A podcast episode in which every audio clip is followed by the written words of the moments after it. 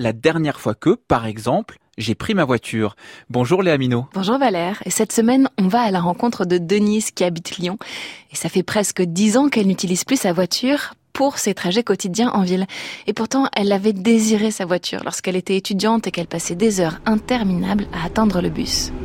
La fac à Lyon était euh, à l'extérieur de la ville, euh, près du périphérique.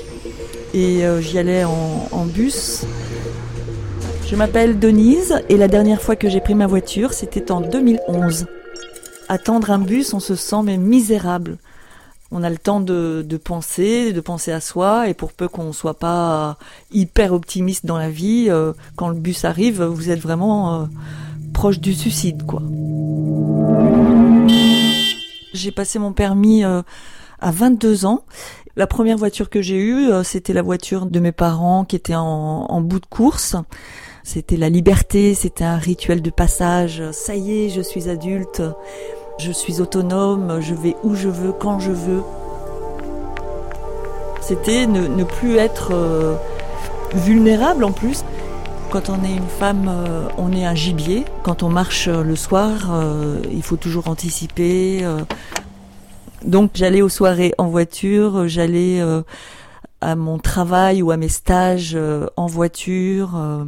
Pour faire un kilomètre, je prenais ma voiture en ville. J'adorais conduire, j'adorais me garer, euh, j'adorais avoir des gens dans ma voiture, on chantait à tue-tête, euh, c'était comme si on faisait des mini-booms assis dans ma voiture, jusqu'à ce que le garagiste me fasse signer une décharge, comme quoi euh, si j'avais un accident, il ne serait pas responsable. Et j'ai acheté ma première voiture quand j'ai eu enfin un travail. J'habitais dans un, quartier populaire et nocturne, donc souvent j'étais garée en face de bar. Et il y avait souvent des gens qui étaient installés sur le capot, qui roulaient leurs joints. Donc euh, j'attendais qu'ils finissent de rouler pour pouvoir moi-même rouler avec ma voiture. Surnommé euh, le salon de thé. Et je l'aimais beaucoup. C'était comme une chambre. C'était mon intimité, quoi. Moi, j'avais l'impression d'être euh, dans un chez-moi roulant. À un moment donné, j'allais travailler euh, à la campagne. Et donc là, je voyais euh, tous les gens qui allaient travailler à Lyon, par choc contre par choc, chacun seul dans sa voiture. Et finalement, moi, j'étais dans la même euh, situation. Et je trouvais ça, mais complètement absurde. Et ça me mettait de plus en plus mal à l'aise. Ça montait, ça montait. La colère. C'est pour ça qu'on est hargneux en voiture. C'est parce qu'en en fait, on est en colère contre nous-mêmes. Le fait de se déplacer en ville, de chercher une place, de voir les paysages que je connaissais se rétrécir, je me disais mais là avant il y avait un champ. En étant en voiture, on cautionne cette pratique qui est de, goudronner euh, tout ce qui reste de végétal. Ça, ça me rendait folle, ça me déprimait quoi. Et j'étais dans un comportement tellement paradoxal ça tenait plus la route que d'avoir une voiture. Eh bien, c'est mon ami qui, a pris la décision, qui a dit ça suffit. Au début, j'ai eu un peu de mal. Pour moi, euh, utiliser les transports en commun, c'était revenir en arrière.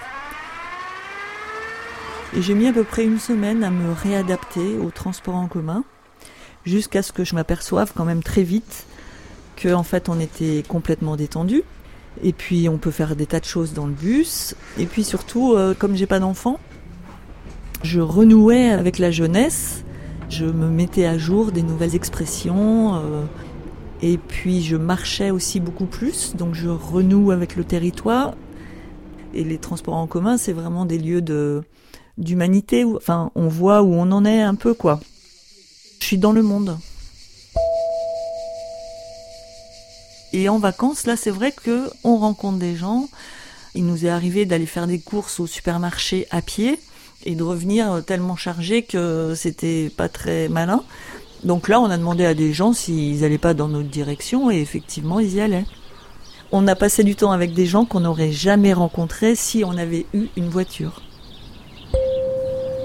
Quand on a une voiture, en fait, on a des destinations, on y va, on revient, et au milieu, il se passe rien.